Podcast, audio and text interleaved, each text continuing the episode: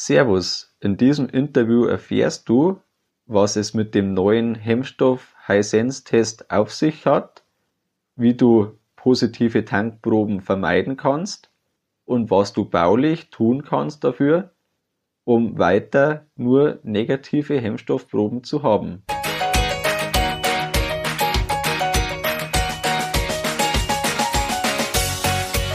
Herzlich willkommen beim Kuhstall Bau und Umbau Podcast. Hier bekommst du viele nützliche Ideen und Tipps für deinen optimalen Stall mit Blick auf das Wohl von Mensch und Tier.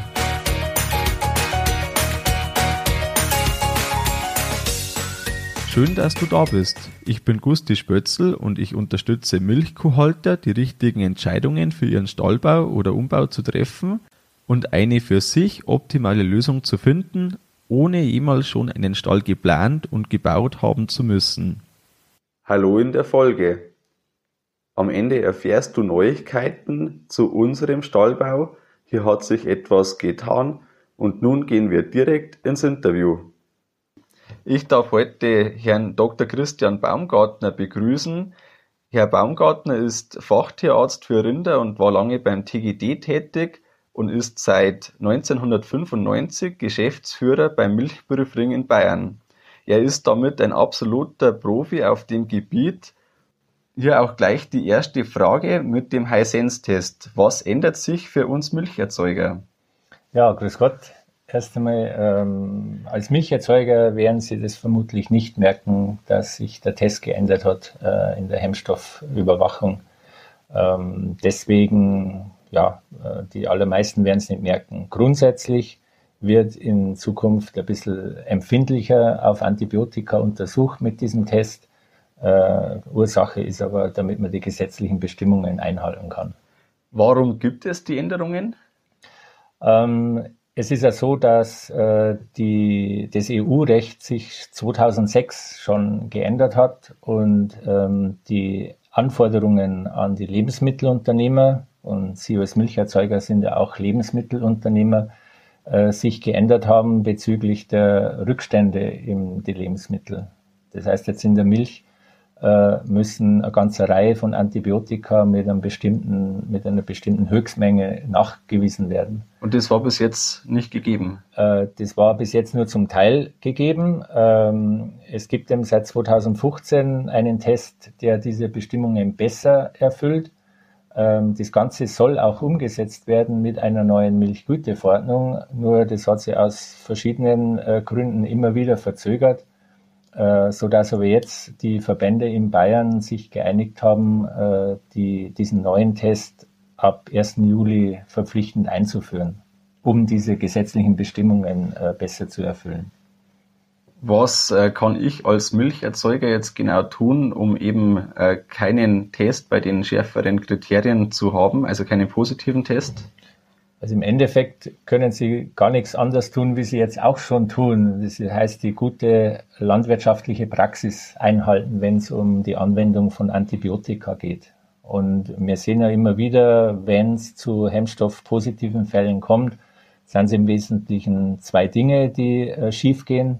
Zum einen, dass man Kühe in Tank milkt, die behandelt sind und die nicht gemolken werden dürfen. Äh, das passiert, weil die Kühe nicht richtig gekennzeichnet sind und der Informationsfluss im Betrieb nicht funktioniert. Der eine behandelt, schreibt es nicht gleich auf und der andere milkt und weiß das nicht. Also der, der Klassiker.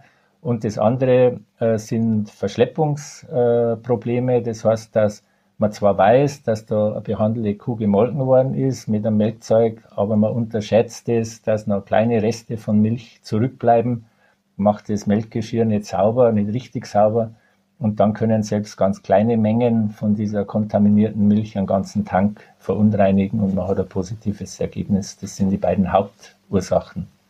Ähm, Gibt es auch einfach äh, Fehluntersuchungen oder falsch, äh, also ähm, Tests, die einfach nicht richtig interpretiert werden oder die nicht richtig ausgelesen werden, wo ich als Landwirt sozusagen auch keine Schuld habe, sondern einfach später irgendwas mit der Probe passiert, dass die verunreinigt oder eben falsch ausgelesen wird? Also die offizielle Probe in der Milchgüteuntersuchung, so wie wir die untersuchen, da möchte ich das ausschließen. Ähm, die Probe selber wird auch auf Verschleppung in allen Bereichen überwacht. Das heißt, äh, sollte bei uns ein positives Ergebnis auftauchen, dann wird für diese eine Probe an allen Stellen, wo die behandelt worden ist, untersucht worden ist, überprüft, ob äh, Verschleppung möglich gewesen sein kann. Das ist klar, äh, diese Antibiotika werden so hochsensibel äh, detektiert, also nachgewiesen, dass eine Verschleppung ein Problem sein kann. Wenn also bei Ihnen äh, in der Milch Antibiotika sind am Sammelwagen, könnte auch der nächste Lieferant noch kontaminiert werden. Aber wir schließen das mit einer Verschleppungsprüfung aus. Also wenn Sie als Milcherzeuger einen Abzug kriegen, dann dürfen Sie sicher sein, dass bei Ihnen in der Milch auch Antibiotika drin waren. Das mhm. kann ich sagen. Natürlich, wenn man selber äh, Tests ähm, macht, ansetzt, äh, kann es immer wieder vorkommen, dass aufgrund einer äh, nicht korrekten Bebrütungstemperatur oder so Dinge Ergebnisse abgelesen werden, die nicht korrekt sind. Aber da muss man sich immer an die Vorgaben vom Hersteller halten, wenn es um den Test geht. Vielleicht jetzt äh, gleich auf das Thema eingehakt oder nachgefragt. Ähm, wie unterscheidet sich jetzt die Einzelkuhprobe von der Sammelprobe? Ähm, also einmal die Sammelprobe, die wird mit dem High-Sense-Test beprobt. Und ähm, genau, also das ist einfach Fakt, das ist ab 1. Juli 2020 ähm, so fest. Genau, ab 1. Juli 20 werden alle Milchgüteuntersuchungen, die bei uns im Labor laufen, mit dem BRT Hisense gemacht, also auf diesem empfindlicheren, gesetzlich vorgeschriebenen Niveau. Ähm, wenn man selber Milchproben testet, dann empfehlen wir ganz klar die Sammelmilch äh, mit dem Hisense auch zu testen, damit es vergleichbar mit der Güteuntersuchung ist. Die einzelnen Kühe, ähm, da ist der empfindliche Hisense äh, schwieriger zu handhaben. Sie können den, die Kühe mit dem Hisense untersuchen, müssen das aber nicht. Äh, da empfehlen wir nach wie vor, den herkömmlichen Test anzuwenden. Entschuldigung. Also das heißt, das heißt, ich kann davon ausgehen, dass äh, wenn ich eine einzelne Kuh mit dem äh, herkömmlichen Test bebrüte und auch hier ein negatives Ergebnis habe, dann hätte ich durch das, dass zwar der neue Test genauer ist, aber die Vermischung ja letztendlich, äh, wenn ich jetzt sage, ich habe jetzt mehr als 100 Kühe, äh, zwei Kühe habe ich jetzt äh, beprobt, dann habe ich ja die meisten, die allermeisten Kühe unbeprobt und somit habe ich die die, die mögliche ähm, Mehrhemmstoffe noch so weit vermischt, dass mhm. das dann äh, unterm Strich auch für den empfindlichen Test kein Problem ist. Genau, so kann man sehen. Also es gibt Unterschiede in der Empfindlichkeit bei einzelnen Antibiotika, aber ähm, die sind nicht so groß, dass durch diesen Vermischungseffekt, den man in der Tankmilch hat, das nicht ausgeglichen wird. Also das äh, ist nur für ganz spezielle oder ganz ungünstige Konstellationen denkbar, dass sowas passiert. Und in, der erst, in erster Linie, ich möchte nicht zu speziell werden, aber das betrifft die Cephalosporine. Das ist eine gewisse Gruppe von Antibiotika, wo die beiden Tests halt sehr unterschiedlich empfindlich sind. Also wenn man Cephalosporine anwendet und nur fünf oder sieben Kühe hat, dann muss man da aufpassen. Das wird aber in den wenigsten Fällen wirklich eine Rolle spielen. Also, also, fünf oder sieben Kühe von 100 dann sozusagen? Nein, nein, fünf oder sieben Kühe überhaupt nur im Bestand. Ah, okay, okay. Ja. Und eine Kuh wäre, mit dem wir handeln, dann wäre da rein theoretisch denkbar, dass da genau, dann könnte es, dann könnte es sein, dass dieser äh, aktuelle Test das gerade nicht nachweist, aber der Tank aufgrund dieser äh, ja, äh, wenigen Vermischung trotzdem mit dem Hisense positiv reagiert. Alles klar. Und wenn ich jetzt den äh, Test mir selber kaufe, also ich bebrüte selber, da gibt es ja da ein paar unterschiedliche ähm, Hersteller oder Tests letztendlich, die möglich sind. Ähm, mache ich einfach die Angaben, die angegeben sind und habe alles erfüllt? Ja. Ja, der Test ist nach Herstellerangaben durchzuführen und ähm, es gibt von zwei Herstellern im Wesentlichen solche sensitiven Tests das eine ist eben der in Bayern produzierte BRT Hisense und es gibt von der Firma DSM, darf ich vielleicht da ruhig sagen, weil es äh, nicht so große äh, Palette von Herstellern gibt, einen Test, der ganz ähnlich empfindlich ist. Ähm, der Delvo T heißt der und diese beiden Tests äh, erfüllen also die Anforderungen der, der Milchgüteverordnung, dieser neuen Milchgüteverordnung. Und egal welchen Test Sie nehmen, äh, Sie müssen immer aufpassen, dass gerade die Bebrütungstemperatur stimmt und unbedingt auch immer eine Negativkontrolle mitführen. Also das heißt, äh, Milch, die ganz sicher keine Hemmstoffe enthält, parallel mit ansetzen, weil man dann sieht, äh, wenn der Testkeim wächst und die Farbe umschlägt, wann der Test fertig ist. Mhm. Wenn ich diese Negativkontrolle nicht dabei habe, äh, dann ist es immer schwierig, genau zu entscheiden, ist der Test fertig oder nicht. Also letztendlich, äh, sobald ich in der Tankmilch bin, muss ich sehr äh, präzise werden und äh, wenn ich in der Einzelkuhprobe bin, ähm, dann reicht letztendlich wieder der nicht so genaue Test eben und den kann ich auch zu Hause ansetzen. Ja, beide Tests können Sie daheim machen. Mhm. Ähm, ich möchte jetzt gar nicht so diesen Unterschied machen, präziser oder weniger präziser. Es geht um die Empfindlichkeit und die reicht für den normalen Test bei der Einzelkuh aus. Für die Tankmilch, aufgrund dieser gesetzlichen Umstellung, äh, sollte der Highsense, der empfindliche Test, angewendet werden. Gut. Ähm, wie läuft denn der Test im Labor, wenn jetzt die Probe da vom Milchfahrer mit reinkommt?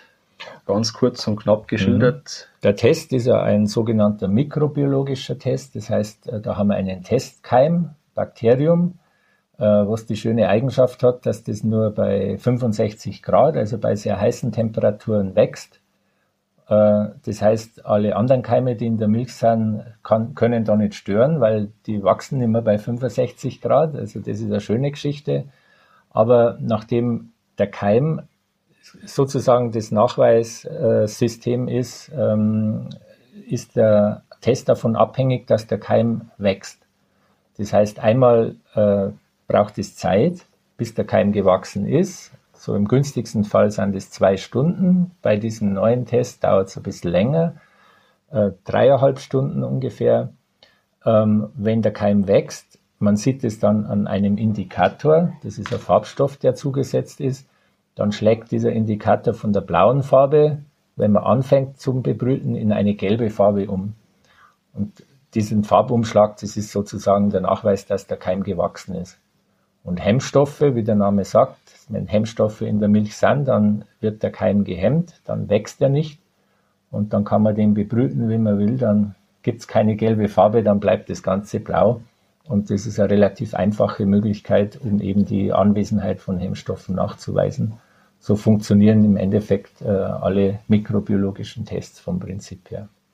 Wir haben jetzt schon angesprochen, die Hauptfehler, die passieren, dass überhaupt Hemmstoff in die Milch kommt. Das ist entweder versehentlich eine Kuh reingemolken oder die Verschleppung. Das mhm. sind praktisch gesehen die Punkte und nichts anderes. Kann man so sagen? Kann man so sagen. Es gibt da verschiedene Varianten, aber im Endeffekt läuft es immer auf diese beiden Sachen raus. Kleine Menge irgendwo äh, sich versteckt und nicht aufgepasst oder äh, vom Prinzip her eine Kuh gemolken, die weg hätte bleiben sollen. Ja. Dann gehen wir doch am besten jetzt direkt durch, was der normale Melkstandbetrieb, wenn man das so bezeichnen will, was kann der tun, um äh, die Verschleppung zu vermeiden. Also sprich die Kontamination ich habe die Kuh richtig erkannt im Melkstand, aber ich habe trotzdem, also was kann der Betrieb machen, um praktisch keinen Hemmstoff in der Milch zu haben, in der mhm. Sammelmilch?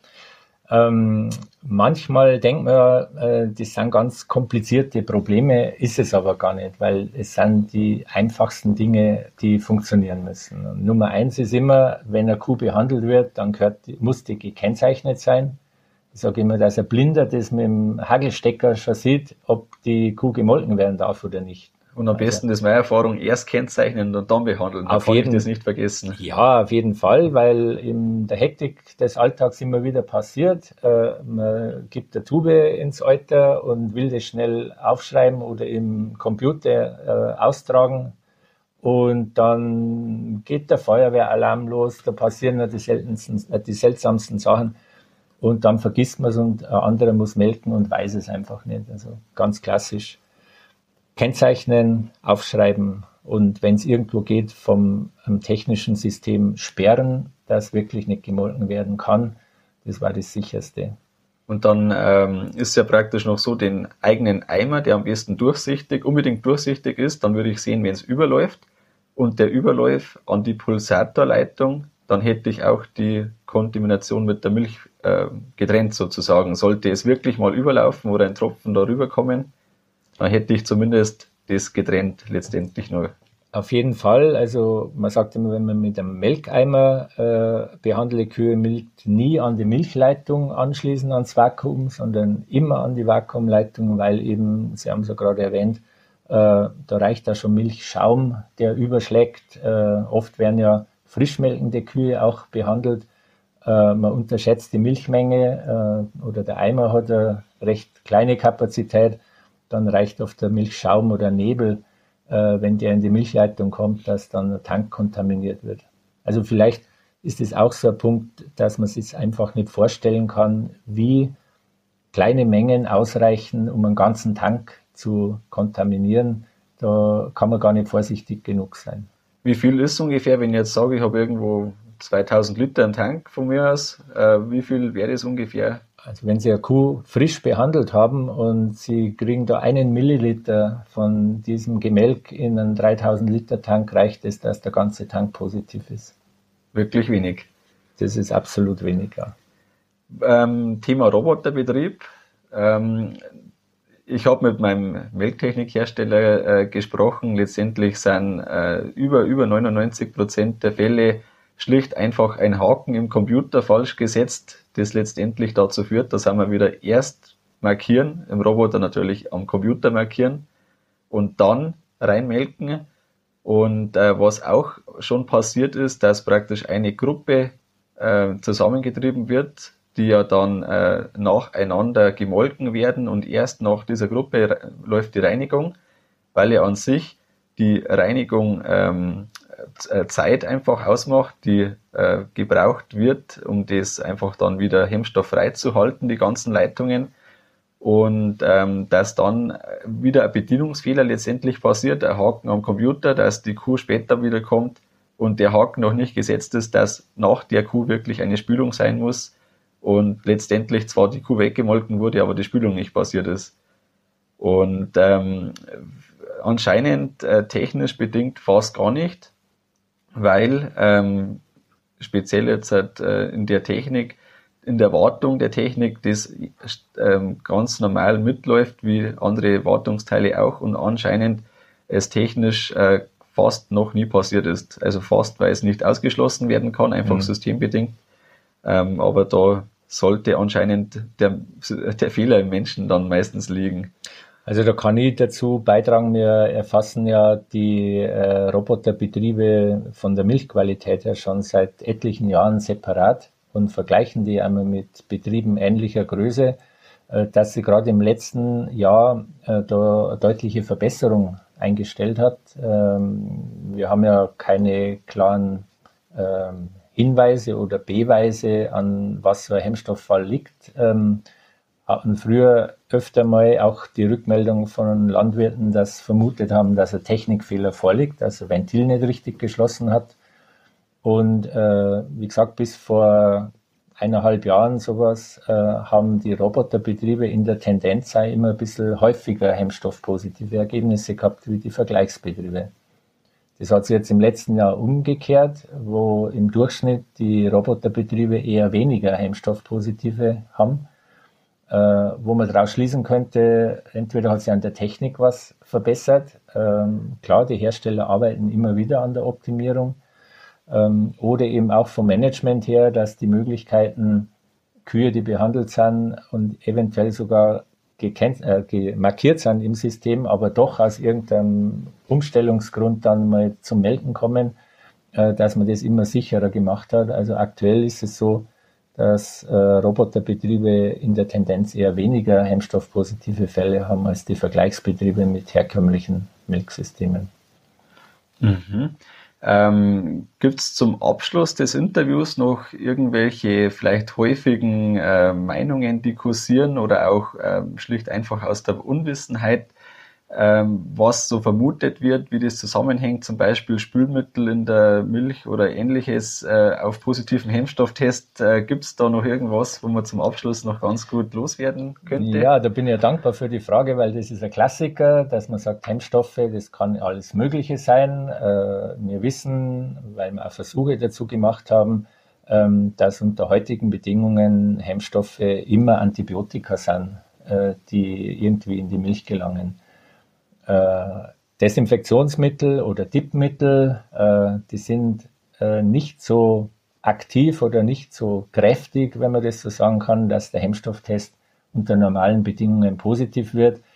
Äh, unser Versuch hat gezeigt, ähm, das äh, kräftigste oder das wirksamste äh, Desinfektionsmittel, äh, das ist in der Verdünnung von 1 zu 100, gerade noch Hemmstoff positiv praktisch gesehen würde heißen, dass in einen 1000 Liter Tank Milch 10 Liter von diesem Mittel kippen müsste, damit der Hemmstofftest positiv wird.